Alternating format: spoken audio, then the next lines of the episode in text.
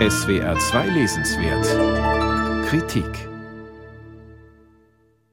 Im Jahr 2016 erschienen die Erinnerungen von Helmut Dietl, jenem großen Regisseur, der in Serien wie Monaco Franze das Lebensgefühl Münchens in den 70er und 80er Jahren festgehalten hat. Diese Memoiren beweisen, dass Dietl nicht nur ein brillanter Drehbuchautor war, sondern auch ein Prosaschreiber von Gnaden.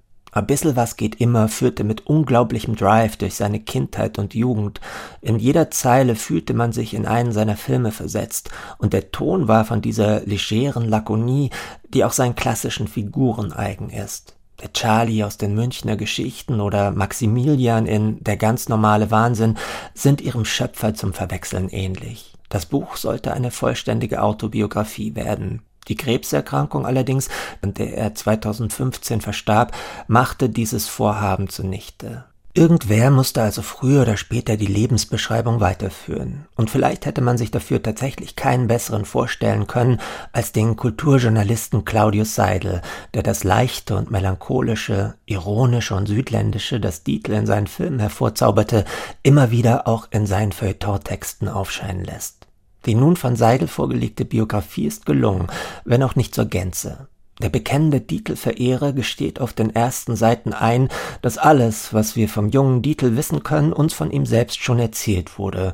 Und zwar so schön und hintersinnig und pointiert, dass Claudius Seidel über viele Seiten hinweg nur paraphrasierend nachplappern kann, was Dietl viel besser zu Papier gebracht hat.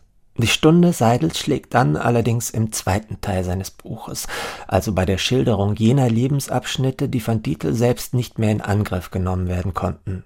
Es scheint gerade so, als würde der Biograf zu einem anderen Schwung finden, lustvoller und spannender erzählen. Claudius Seidel folgt in seinem flockigen feuilletonistischen Stil den Fährten, die Dietl in seiner Jugendbiografie gelegt hat. Er spekuliert darüber, wie in dem Werk die Münchner Herkunft und die zeitlebens empfundene Fremdheit zu etwas Einzigartigem zusammenfinden, wie gerade die Mehrdeutigkeit des Münchner Dialekts die Ambivalenzen, das Verschlungene und Schwebende des Seins zum Ausdruck bringen konnte. Es geht um die Prägung, die Dietl aus dem Journalismus erfährt und die in seine filmischen Arbeiten einfließen, um die Tradition eines Ernst Lubitsch und Billy Wilder, die für ihn Vorbild war und die wohl kein zweiter deutscher Regisseur mit solcher Lässigkeit in die Gegenwart übersetzte. Es geht natürlich um Dietls geradezu unwahrscheinlichen Aufstieg, um sein Gespür für Atmosphären und Zeitstimmungen, seine Unbedingtheit und große Gabe für Dialoge, die er oft mit Patrick Süßkind zusammengeschrieben hat, erinnert sei an Kier Royal oder Rossini.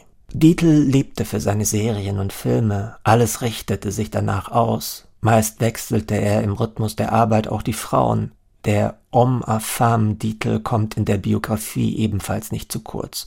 Und natürlich geht Seidel ausführlich auf das durchaus unglückliche Ringen um ein Spätwerk ein. Dietl ahnte irgendwann, dass nicht mehr Schwabing das Zentrum der Welt war, sondern Berlin Mitte. Nur um diese Verschiebung zu fassen, war er vielleicht nicht der Richtige. Zumindest musste er zu viele Kompromisse eingehen, als er seine Serie Kir Royal in Berlin fortschreiben wollte. Was dabei herauskam, der 2012 veröffentlichte Film Zettel war eine Niederlage. Die vernichtenden Kritiken gingen ihm, der ohnehin zu Depressionen neigte, arg ans Gemüt. Die inneren Dämonen, die ihn zeitlebens fest im Griff hatten, zerrten nun noch fester an ihm. Claudius Seidel porträtiert den Mann im weißen Anzug als melancholischen Spieler, als widersprüchlichen Träumer, als einen, der dem Scheitern zugeneigt war und trotzdem meistens gewann.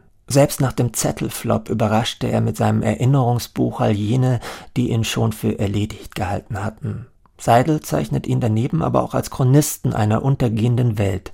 Wenn das München früherer Zeiten ganz zerstört und verschwunden sei, so Seidel, werde davon bleiben, was Helmut Dietl darin sah und was er dort inszenierte. Claudius Seidels Helmut Dietl, der Mann im weißen Anzug, ist bei Kiepenheuer und Witsch erschienen. 352 Seiten kosten 25 Euro.